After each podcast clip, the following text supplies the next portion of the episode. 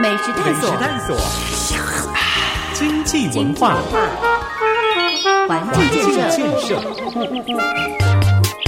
美好大台中，美华上线中。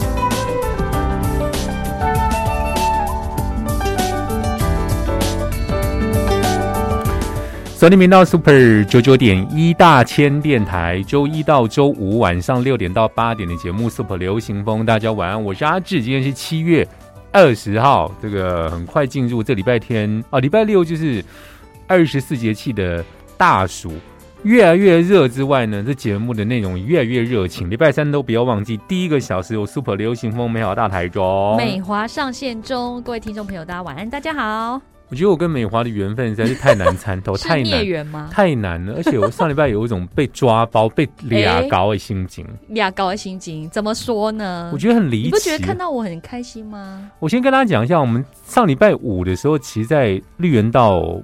啊，旁边那个 Park Two，那是一个新的空间。对，它原本它就是原本之前的草物广场，广场重新做过之后，真的变很多，很可爱。它就变得有一间一间的小建筑，那其实就有一些新创的呃年轻人去开店。那刚好呢，呃，上礼拜五适逢我的好朋友到台中展店，就 Para，然后展店呢，就它的主要的。贩售商品是咖啡饮品，嗯，是比较呃，除了有传统的热咖啡、冰咖啡以外，还有气泡咖啡饮，这比较妙。而且上礼拜五晚上其实就是一个露天喝酒的活动，但大家记得就是品牌日，他们的品牌 Tara 的品牌，但就是酒后不开车，而且巧遇我们的偶像。苏打绿的团长阿福，对，就是 A K 像鱼丁蜜里面鱼丁蜜的可甜，对，反正就同个人就对了啦。他为什么在那边出现呢？因为他也是呃投资人之一这样子。然后因为他们他们呃呃上礼拜五的活动说真的还蛮特别，我们稍后我们两个都会在 F B 分享嘛。然后呃很特别，昨天是他们的呃礼拜五是他们品牌发表日。那发表日你会想说啊，就就是把饮料摆摆，然后请大家来喝，没有，他们就会搞了一个就是。太空的那个主题，dress code 要穿太空装，请问真的有人穿吗？就我不，我其实跟你一样，比较刚好那个时候到，可能穿的人已经太热脱掉了。但你比我。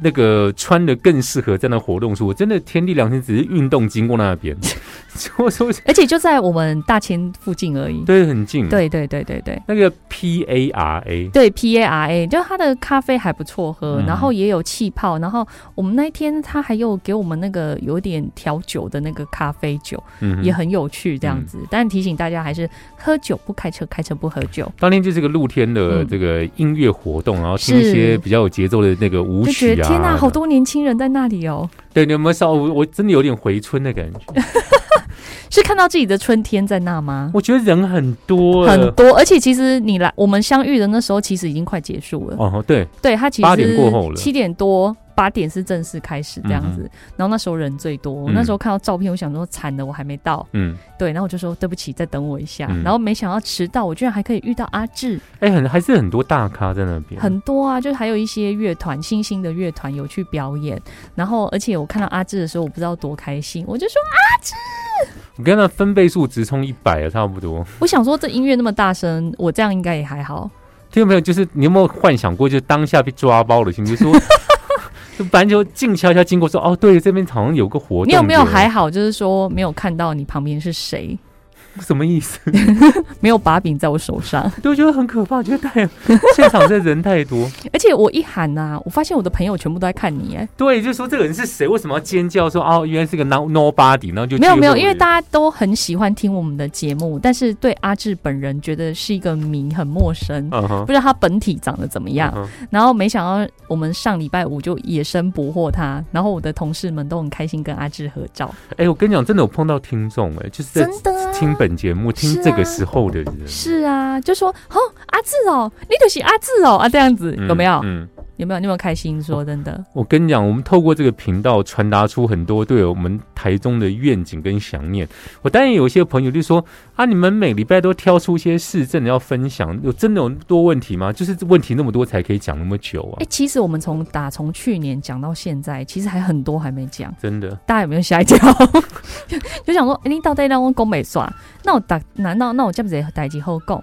但是你知道市政一直在运转，其实就会有呃驱使我们有很多的不一样的面向去探讨讨论，嗯然后怎么样让我们台中这个家园变得更好？我相信是大家共同的期待吧。对，其实我们慢慢切进今天的节目主题之一啊，我们会有一个段落跟大家分享一些国际现状的状况。对，我们还是要有点 international 的感觉。对，这是一个新消息，感谢我们小编整理哦。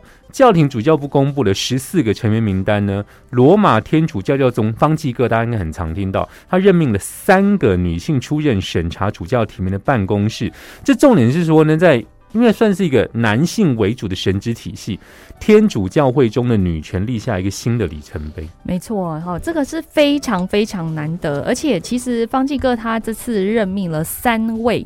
女性的这个主教，嗯那他是希望说，在这个打破过去这个男性神职体系的这个呃系统里面，让女性有更多的发言权，嗯，不要每次看到这一些神职人员啊，书记、主教、主教啊，都是男生。嗯。你有没有发现？而且大家印象当中的影像看到的嗯，定义出现好像都是男的，没有错，嗯所以这一次任命这三名女性，然后打破过去的这个经验，其实意义哈，实质意义格外的重大。嗯，那再加上最近大家可以看到，其实，呃，你有没有发现台湾最近有好多的呃外国朋友来访问我们国家？力挺台湾，对，譬如说，就是最近那个欧洲议会的副议长嗯比尔，他十九号到台湾来。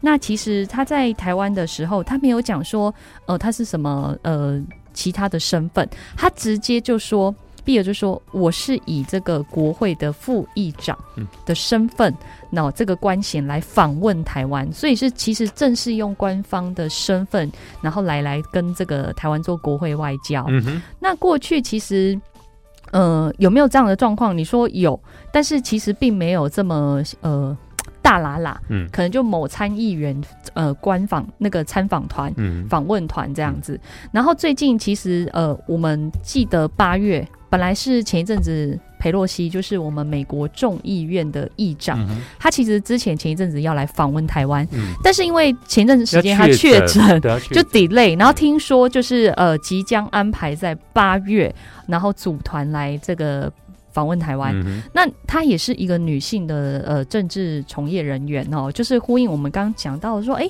有一些比较特殊领域，譬如说政治领域，其实议长这个角色过去常常都是男性，对，副议长、议长这个都是比较国会在男性，或者是地方议会，其实都男性比较居多。嗯，那台中哦，台中现在有女副议长，这个算比较特殊家族啦，对，但也呃很完好，全完全没有想到还是会讲到这一段。也，很好，没想到可以 click 到台湾。你，也觉得你也真的觉得很好吗？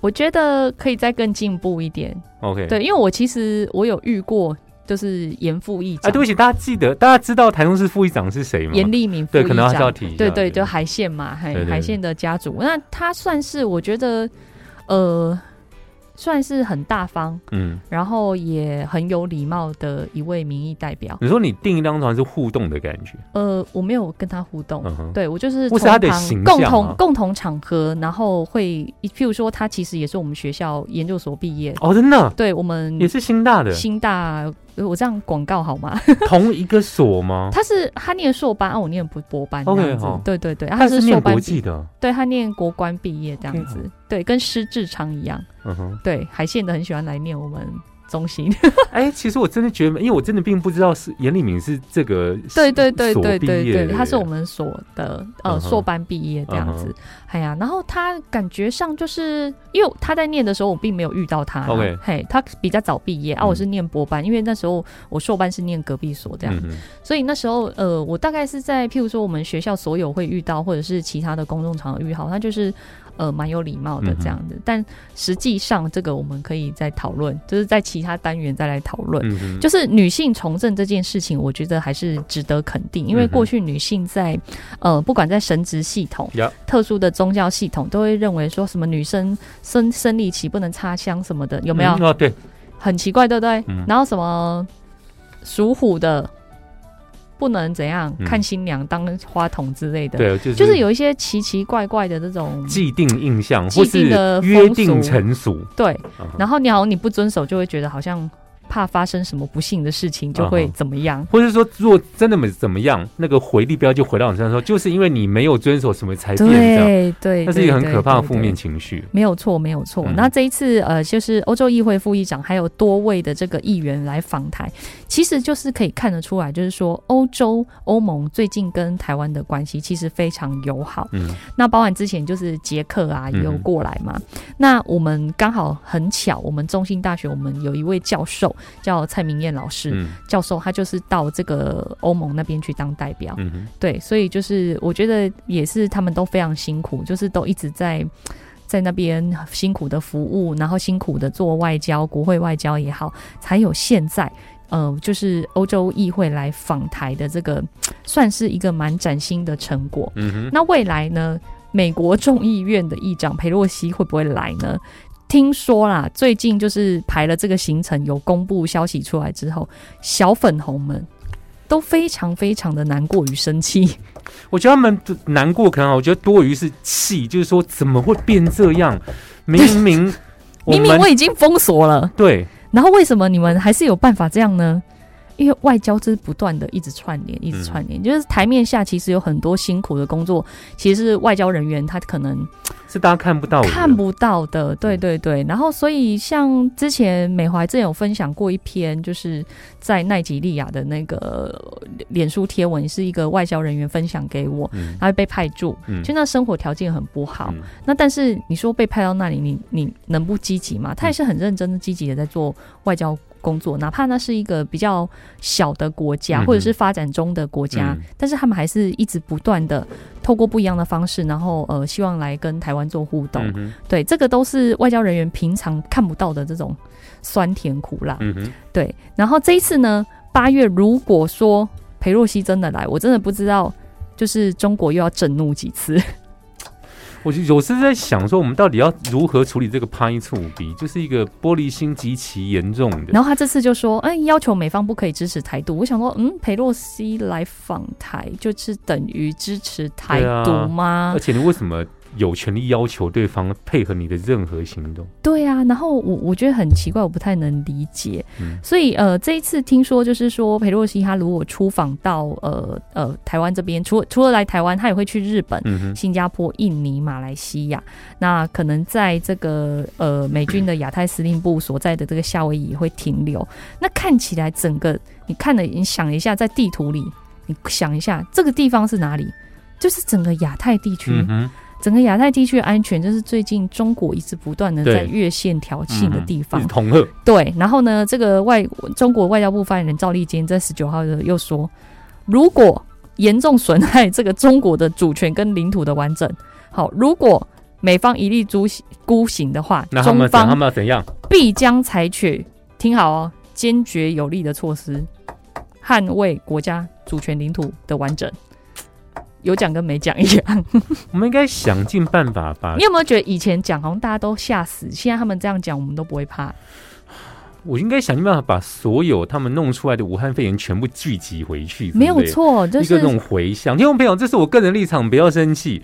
每个人都会有自己的政治立场，是非常重要而且很正确的事情。对，，像美华早上去参加那个在旁边全国饭店有今天举办台经院主办一个 APEC 的那个青年培训营。OK，他就是培训呃我们的青年朋友，就是有高中生也有大学生、研究生一起参加的一个营队，然后他们就呃台经院来上课嘛，就是告诉你说 APEC 的开会会议是怎么样，他不以国家当做这个主体，他们嗯。都讲，譬如说台湾就是中华台北经济体，，OK，然后那个中国就是经中国经济体这样子。嗯。嘿，他们用这种方式在、嗯。在处理嗯，就不会用国家。嗯。那所以大家也在想说啊，我们既然是 APEC 的这个会员，嗯，那为什么从来主办国从来没有在出现在台湾过？对，然后因为其实最近这几年很多人不想当主办国，嗯。然后再加上说最近中国处理一个议题，就是他希望把这个呃疫情后的这个复苏。嗯再成立一个基金，你知道 APEC 有一个基金，嗯那基金其实很多钱。嗯那那个基金就是你既然成立，是不是要管理？嗯管理要成本。啊然后中国就另外提了一个意见，就说：哎，那我们是不是来成立一个武汉肺炎的的基金基金，处理这件事情，处处理，譬如说呃这个疫后的复苏的问题等等。嗯那我们就觉得很奇怪，他干嘛要提这个？嗯然后就不禁让我们想到，他其实因为这个这个问题是之前 WHO 之前在那边提疫情要溯源嘛，嗯但是他就不要，嗯，他就把这个钱拿来当做洗白的工具，所以就被大家背歌。所以很有趣，就是说每一个国际场合，中国都在做一些令人不解的事情。所以当然后来这个议题就是被搁置，就不了了之，就非要这样子嘛。对对对对对。听众朋友们，我们今天会花比较多时间聊一些国际面向。接下来我们在第二段呢，会跟大家聊一些关于通膨的事情。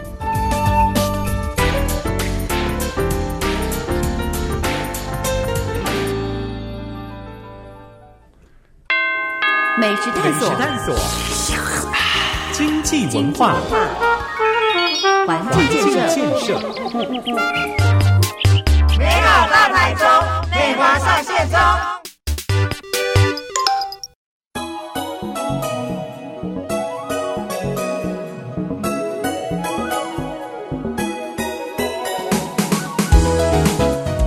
Hello，各位听众朋友，大家晚安，大家好，锁定 FM 九九点一大千电台。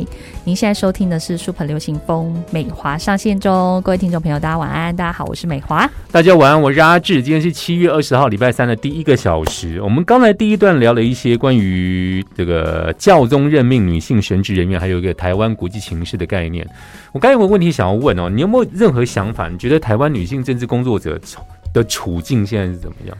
我觉得，当然你说有没有进步的空间，我觉得还是有，毕竟台湾的政治条件。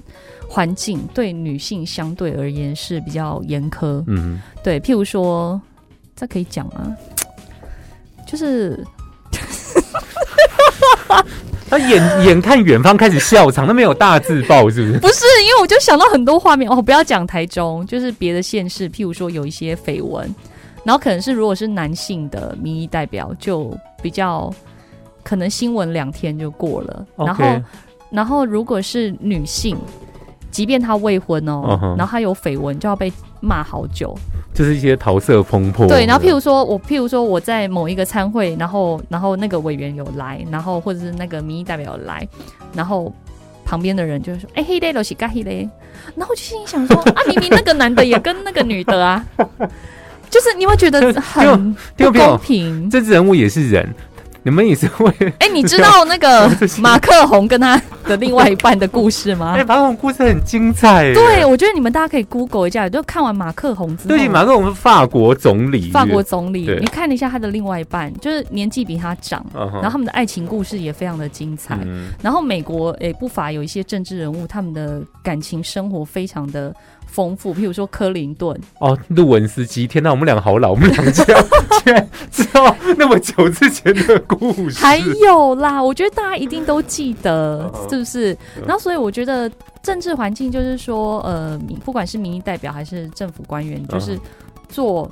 他职务上对的事情，嗯我觉得多关注他到底在做什么，嗯，而不是说他私生活的。我们又不是要选什么圣贤，对对对对对，对。啊，因为我觉得大家还是拆开来讲，譬如说王必胜那个哦，对，我必须讲，对我其实我一直没有去 search 说到底是哪个媒体一直想追问这个问题，但我觉得很有可能是某个 某一台，就是某一台特别感兴趣，对，而且问哦，持续的问哦，王必胜第一天已经不答了，这对样坚持还要问，，对，对但你也可以说苏院长出来缓颊，苏院长还是要想说，其实大家就是公务归公务，行政一体，私领域是私领域，没有错，就是说大家访问，他就是说，因为这是一个公开场合的记者会，或嗯是一个、呃对外的活动，大家还是呃。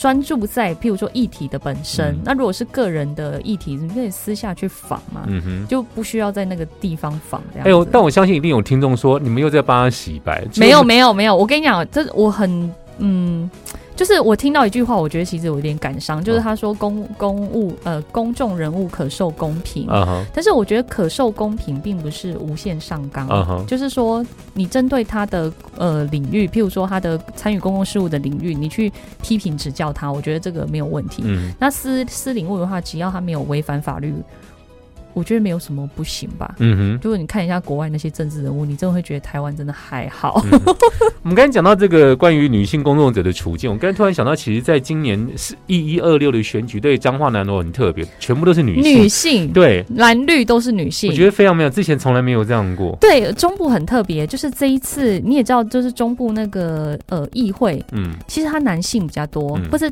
呃南投跟这个彰化县，嗯哼，它其实都有代表会，嗯其实也男生比较多。嗯。那你怎么会想说，哎、他会产出的立法委员？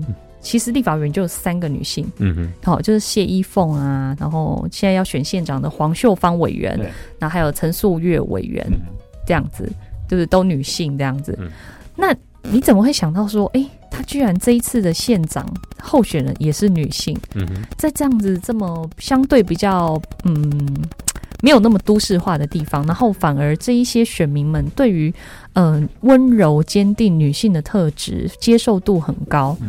那你就可以看出台湾民主化这个过程在地方选举上有一些不一样的转变。嗯哼，我们现在可以可以看得到，就是说彰化跟南投这种选区是比较非都市化的选区，但是你可以看到他的民意代表，他的南投，你看两个立法委员是不是女女性？马文君委员跟徐淑华委员，嗯。然后彰化也是哦，你看就是谢依凤委员，然后黄秀芳委员跟这个陈素月委员，嗯。其实你们可以看出来，就是说这种地方，其实他们的地方，譬如说代表会还是男生比较多，嗯。男性比较多，嗯，然后南投也是，嗯。但是你看他的立法委员跟县长的候选人都是女性哦，这是算过去在台湾的这个政治史上比较少有在中部发生的事情。有，当然就是说中部以前呃彰化啦，彰化以前有这个周清玉县长。啊，好久了。，对，还有翁金珠县长，对对对对都是一任就没有。啊。台中以前是那个张温英张英温张张温英市长，对，然后南投就没有这样子，比较特殊。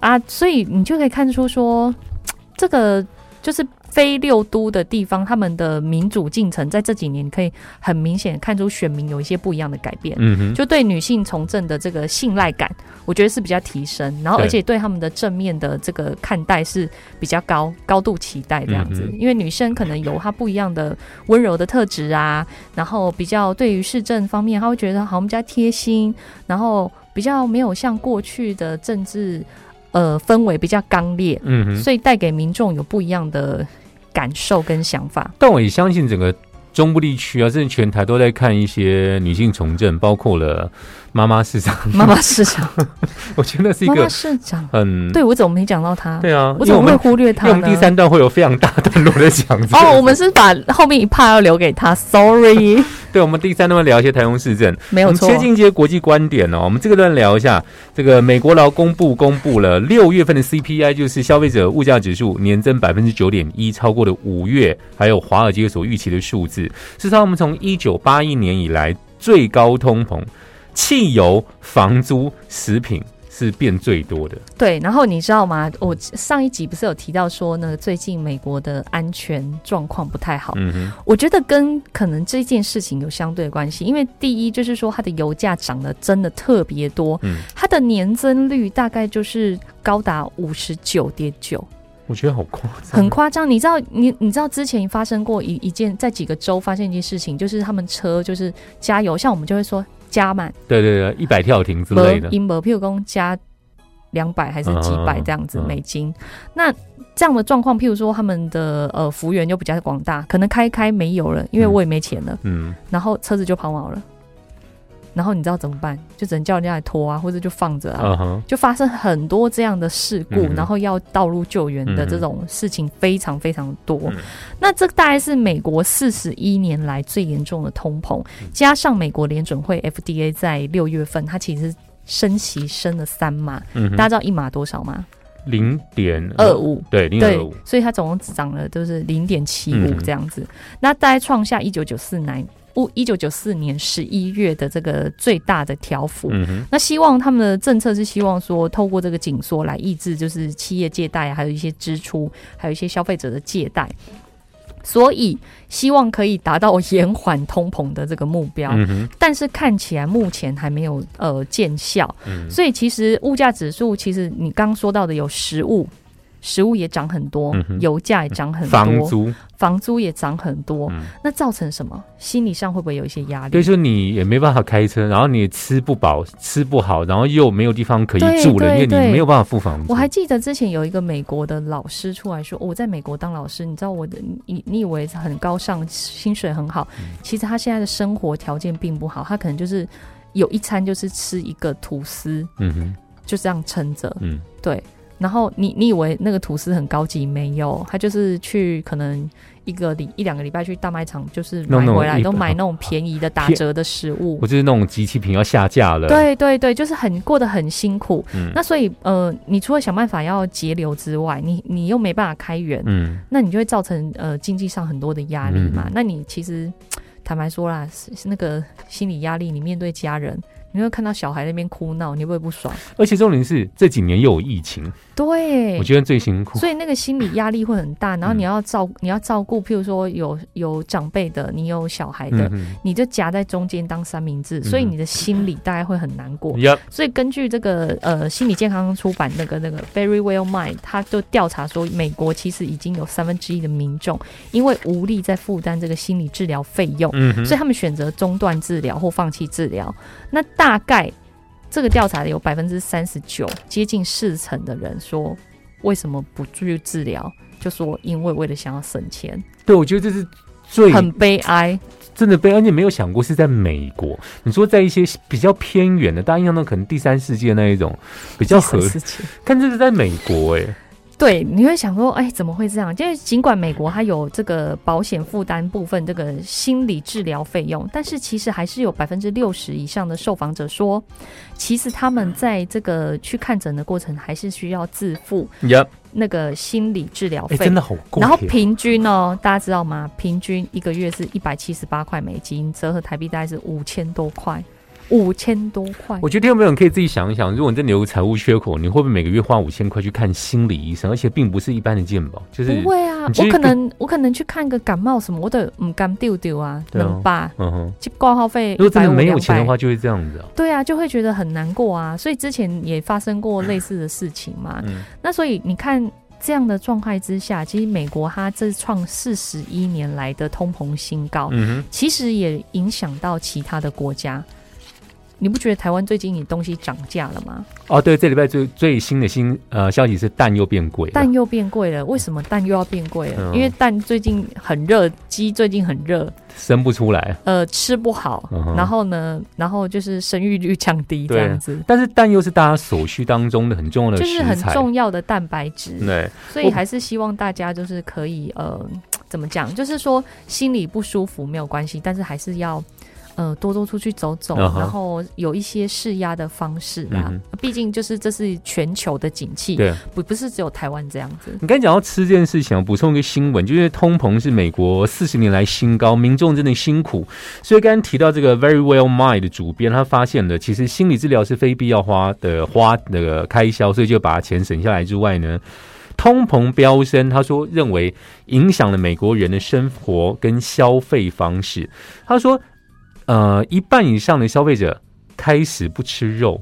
对，听众朋友，你有想过这个问题吗？他们觉得吃肉太贵，他们吃一些比较便宜的蛋白质，像是豆子、豆类，比如说鹰嘴豆，然后是哎、对了，我觉得台湾人可能吃不太习惯鹰嘴豆，对我觉得鹰嘴豆这个食物其实它营养我觉得有点混混呢、混混，可是不会，它蛮好吃。嗯我觉得鹰嘴豆怎么配最好吃，你知道吗？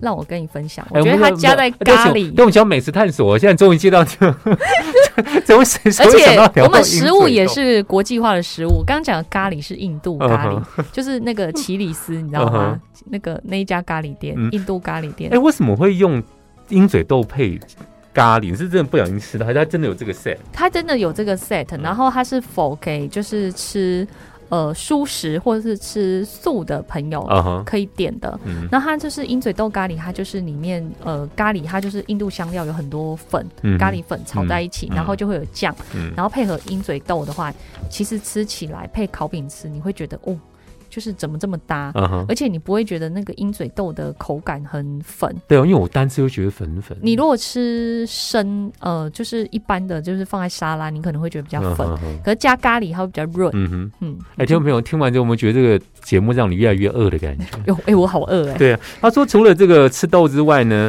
然后他还发现，其实在美国今年上半年被弃养的宠物比去年多了百分之二十五，那领养宠物的人也变少，为什么？人都吃不饱。对，没有错。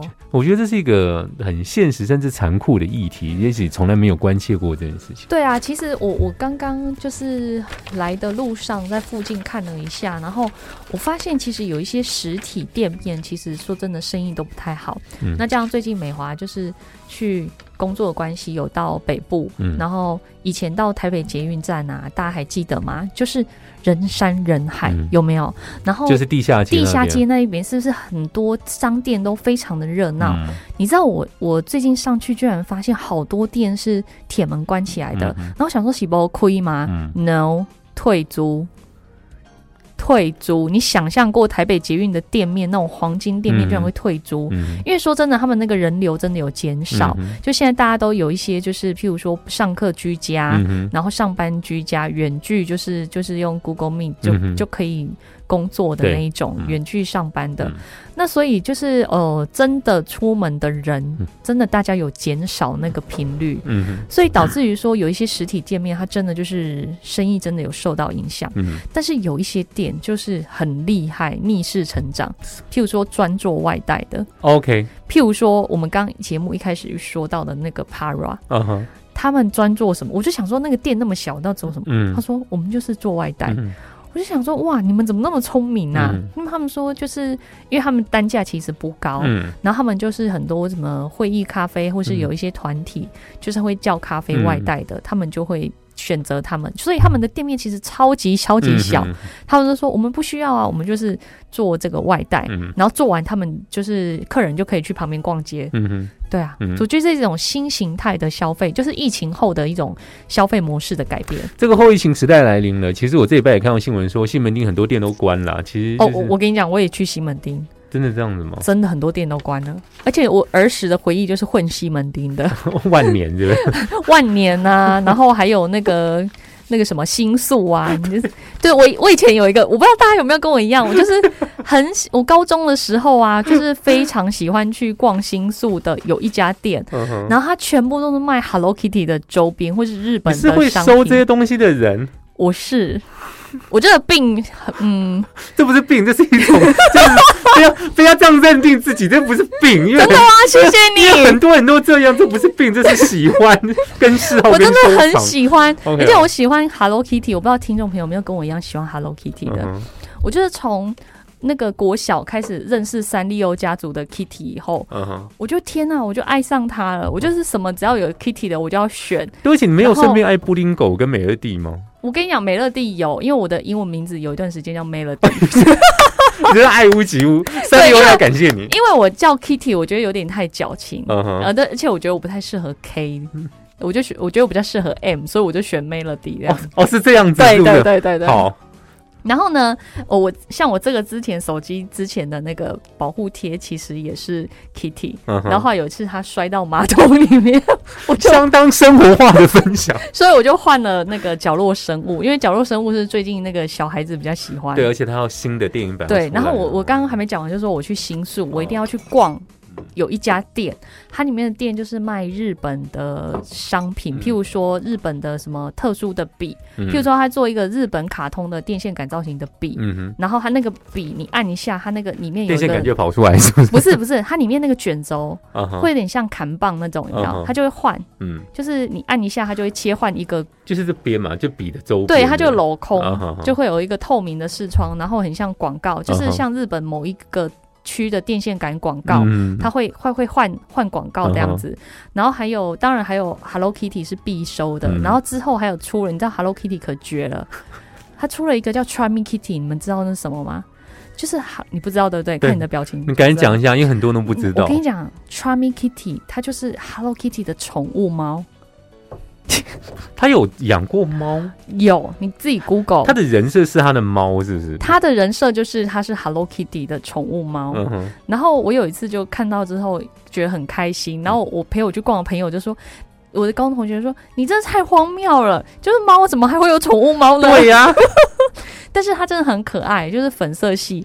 然后我就买了笔袋，嗯就是我每次都很爱去那边买笔袋跟圆珠笔或自动笔，然后买了就很开心。然后有一次我整个包包不见了，我的 Charming Kitty 的东西跟那些进口笔全部都没了。嗯，然后你知道我哭很久，哎，听众朋友，这个节目其实是有 round down，但我们现在进行了五分钟那 round down 完全以外的东西，我们触触动到他 Hello Kitty 的开关，对所以你一定，要让我抒发完。但所以你那是你求学时候，你讲的好像是昨天刚发生的，就是昨天刚哭完，是吧？其实那是读真的吗？你觉得我对啊？我那个心情还是到现在很难平。我是说那些回忆如此这个呃呃 bling bling 在发光的，啊，就是回呃让你很开心的回忆都在西门町发生，对，在西门町很多店这样子。但后来就没了。对，然后我我要讲的是回来讲说，最近再去、嗯你去那边看，就很多店家其实已经有点人去楼空，甚至是一楼哦，一楼很多店面都没有人租，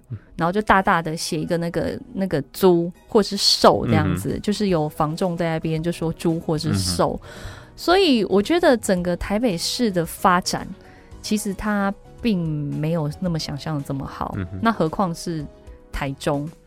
对啊，前一段时间你们看台中那个呃新，就是台湾的那个百货公司业绩最强的是谁？呃，星光三月，对我就说我们那个台中店对还比一零一强。对，全台你你有没有觉得很夸张？全台第一，我觉得很不得了、对，哎因为我们我们算是台中有磁吸效应嘛，啊就是譬如说苗栗的？苗栗的喝雅郎啊，彰化南投的喝雅郎都会来，云林的有时候也会来啊。对啊，你看一间星光三月可以干掉整个信义区，信义区是一个一个一个 zone 一大堆，哦新义区我觉得它就是润太大，就是太多间然后分散掉。譬如说，它附近信义区那边有就好几馆嘛什么 A 级 A 级，A 七、A 十一，不拉不，拉的，然后还有一零一，然后你还有北部还有什么微风啊 B B 啊、红黑。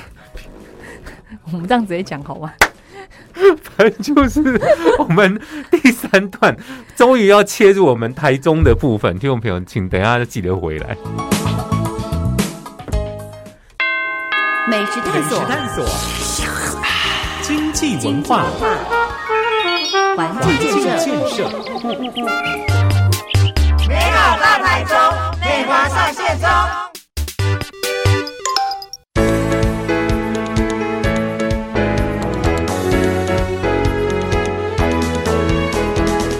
收听频道 Super 九九点一大千电台，周一到周五晚上六点到八点的节目 Super 流行风，大家晚安，我是阿志。礼拜三七月二十号的第一个小时都有 Super 流行风，美好大台中。美华上线中，各位听众朋友，大家晚安，我是美华，请大家去搜寻恰恰迷，是不是？恰咪啦，恰咪辣是什么？是 要要切不要辣的？C H A N N 就是 charming 迷人的，对然后你有打中文是恰恰的恰，恰好的恰，然后咪就是猫咪的咪，这样。恰咪是 Hello Kitty 养的猫，对啊，你不知道它有宠物猫吗？但我觉得比较妙是它的猫有嘴巴哦。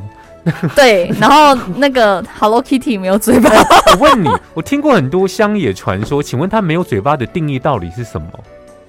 就没有嘴巴比较可爱啊，所以你是觉得是这样嘛？对不对？我觉得啦，因为我我觉得不需要给他太多的定义。对，我听曾经听过说，这没有嘴巴代表说他会给你很多想象空间，说他是一个安静的巴拉巴拉巴拉巴拉。，对，就是他会给你很多，就是他不会讲话就不会有声音，然后他就是形象很可爱，然后你就觉得说他动一下，或者是他一个表情眨眼，你就会觉得哇，好可爱哦。你会跟他们说话吗？不瞒您说，我小时候都是跟 Kitty 玩偶睡觉，我旁边都有一只很大只。后来就没了，是不是？后来我妈就说：“你看，不要再这样，我妈说送给小表妹，然后我就想说，有在哭嗯，，有在哭吗？然后我就想说，好吧，就是来一个断舍离，我就连同我的芭比娃娃，你知道我也是芭比疯狂收藏者，我有大概五个喜饼礼盒的衣服，然后娃娃大概有三只，就是那种很特殊的娃娃。你现在还是喜欢芭比吗？还是后来还好？我芭比就是现在我没有玩这样子。你知道它有真人版吗？是真人要演哦。对我知道，我知道。对啊，小丑女要演，我觉得非常另类。然后，然后我我那时候芭比就是连同 Kitty 一起被我妈妈说，你就送给小表妹。但是你几岁的时候是？大概大学的时候。嗯 你为什么？你为什么这样子？没有，你讲的好像是国三，就是大学时候。你有哭着送走吗？没有，我内心有晚上睡不好，就是 为什么我的 Kitty 不见了？然后我送给小表妹，然后有时候，然后那一次就是呃那一年的过年回阿妈家，我回外婆家陪妈回娘家，然后我就看到小表妹，然后她说啊，那那个姐姐给你的娃娃什么的，都，然后他就没有理我，这样你也知道，小孩一开始他他那时候才几岁？很小，大概幼稚园，大概五岁这样子。OK 好，哼，都是上幼稚园的那阶段，然后他就小朋友都很怕生，就是要过一下子他才会理你。然后他就过一下再拿出来的时候，你就傻眼。你知道我的 Hello Kitty 整个脏的跟什么一样？你想说它白的嘛，白的跟粉的嘛，然后它就变灰的，代表它很常玩呢，还是说代表它没照顾？它在地方滚吧，我就觉得，因为我们在那个桃园乡下那边，我觉得它应该是放在地方地上骑吧。然后问芭比娃娃，芭比娃娃还断手，然后衣服的。散落在不一样的地方，然后鞋子我还有鞋子哦，鞋子也就是东拉一卡西拉一卡的。我问你，身为他们之前前一代的照顾者的心情是什么？我就会觉得很想要骂他，不想跟他说话，但是我不会打小孩，我就会觉得说好，那不要玩就收起来，然后我就会觉得说好吧，这或许是一个。你知道吗，听众朋友，断舍离的过程，对，不知道你有没有跟我一样有这种过程？对，听众朋友们，如果我们真的势必要做断舍离呢，你要做最棒的决定。我们十一月二十六号是不是要做一下断舍离？对所有的市民来说，对，呃，呃，一一二六除了就是说市长对台中而言就市长啊，然后还有市议员、里长的选举，还有一个非常重要就是十八岁的公民投票权的公投。哎，我问你，是你觉得十八跟二十差两岁的差别到底是什么？很多人可能不在意这件事情哦。嗯，其实。我我说真的，就是以国外来讲，是真的没差。那就我个人在台湾而言，我也不觉得说多那两岁有什么特殊的意义。我觉得那跟自身的生命体验会比较有关系，因为毕竟现在的人，现在的人其实对于小朋友都蛮保护的。其实就是一路，譬如说念到大学，他们还接着念研究所，所以可能他也都还没有机会去这个。工作场所或或是社会里头去历练，听到不一样的声音，可能还会会是比较片面的。那对于学生的特质来说，就是说，除非那学生自己是非常有自主意识去挖掘不一样领域的事物，否则他其实接收讯息的呃方式会比较单一片面，这样子领域比较小。虽然我知道说现在呃资讯是非常发达，但是其实。你知道吗？现在媒体试毒非常的重要，因为很多都是奇奇怪怪，什么什么吃什么不能吃什么，都是假讯息。嗯，然后突然在关键的时候，在一一。十一月初前，他可能就会告诉你说投给谁会怎么样。对，就是会有这种内容农场的那种骗子的网站。对，而且你可能会被你周边的朋友沉默螺旋，就是说他们都偏向这个，那就跑去那边。对对，因为他们会分享这个资讯给你。对。然后像二零一八就发生这样的事情，然后包括这个之前川普那时候败选的时候也是发生一样类似的事情。所以这件事情其实呃，我觉得这一次还好，就是台湾好像逐渐对于媒体试读的部分慢慢有比较掌握。但是其实我。我讲回来就是说，十八岁跟二十岁，我觉得有很大的差异嘛？其实我觉得并没有很大的差异，因为我觉得现在的小朋友其实都很早熟，嗯嗯，对他们他们会比较会认真的跟你讨论一些事情，因为可能或许现在的父母对于呃孩子的自主权给予比较大的空间，嗯，所以也训练他独立思考的能力，嗯，那只是说呃。对于社会不同不同的面向，可能接触面不一定有这么广泛，但是我觉得那学生他自己的特质问题，并不会影响说差那两岁他就比较呃容易被骗还是怎么样？我觉得不一定，嗯，就是很有的同学可能很早就开始打工，对，那他接触到很多事情，那我觉得对他生命体验是有很大的帮助。像我刚去参加呃亚太青年培训营，那是一个一大概是好几天的营队，嗯，就有高中生啊。刚上大学的啊，也有研究生啊，他们就全部在一个那个领域里面一起上这个课嗯培训，然后每个人发问的程度，你会觉得说。他们在发问的同时，其实也是在让其他同学学习。嗯然后我们我们跟他的回应，然后其他同学的互动，会会让大家彼此不觉得说，好像我们年龄之间有那么大的差异。嗯就是我觉得是场域的关系比较重要，嗯年龄其实没有那么重要。嗯所以其实我蛮赞成，就是说，呃，下修十八岁公民权。嗯那但是我发现，我最近这样访问下来，其实很多同学对于这件事情还不是很清楚。所以我觉得应该，因为我们其实强调这一题大概快一个月，但我相信很多朋友还是不知道，其实有这个公投。对对对，然后这个公投就是什么呢？就是你还没有满二十岁，你十八岁满十八岁的同学们，好，你觉得说，诶，你想要针对这个议题为自己投下一票，嗯就是说这是对于你自己的权利的行使嘛？那你在一一二六你就可以去投，但是你可能不能投市长嗯，跟这个议员、里长的选举。嗯哼对啊，当然有一些人会觉得说啊，我倒市长、议员、里长的后啊，我为什么一定爱倒这些公投？嗯哼哦其实这次公投就只有一案。对，那我觉得这个是对民主政治的一种，我觉得是责任。嗯就是说，告诉我们的下一代也好，或者是说还不能投这个呃市长选票的人，这个也好，就是告诉他说为什么投票很重要。嗯对啊，像像我们又不像某一些国家投票都是 百分之九十九支持同一个人，对，这在台湾不会发生啊，对。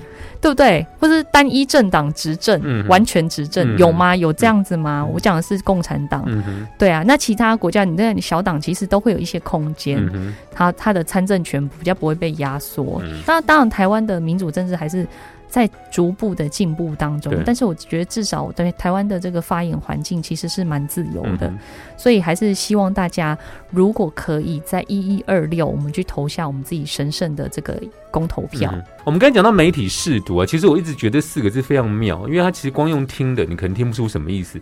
它原本是说媒体试读，辨识的识，然后读书的读，对媒体试读，懂得分辨假讯息跟真的来源。那如果真的不懂，或是说被媒体一些恶意操作，你就会变成媒体试读，媒体变成是一种毒的东西。哦，哎、我觉得你这个双关语讲的真因为我，很喜欢这四个字，因为你不懂媒体就是毒品。对对。没有错，就是片面的喂你一些资讯，然后那个资讯其实是经过一些呃捏造或是形塑出来的不实的资讯，然后让你的思考会受限你哦。嗯所以你说媒体这件事情重不重要？媒体自由当然重要，嗯但是我们也要防止一些奇怪的资金链入到我们现代的媒体里面，因为嗯台湾的媒体其实环境非常的竞争激烈，嗯所以之前就有发生过，就是蔡衍明那个事呀件。呀呀呀！对，然后会有一些红色资金链嗯就是辗转进来。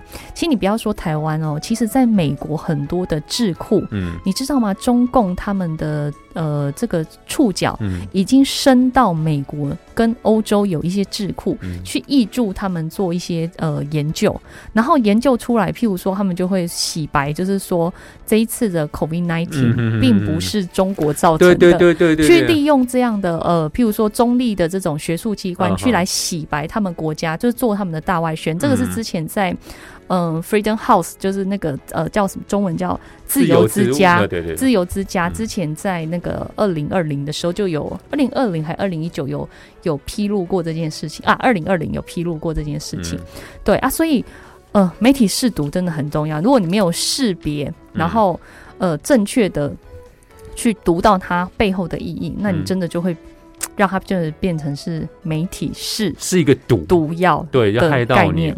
年轻人不要再去内容农场了啦。然后我呼吁大家不要看什么小红书，小红书 You 你知道吗？You got it？哎，对，我想我们先讲一下，一定很多人在看的。我我跟你讲，为什么你叫他们不要看？我我先讲抖音抖音这件事情，其实我已经侵犯到我的生活，为什么？因为我觉得我发现，不管是年轻的那个弟弟妹妹们，或者是啊、年长的叔叔伯伯们，他们很很喜欢转发抖音的东西。短视频，对短视频，我就喜欢说短影片怎么样？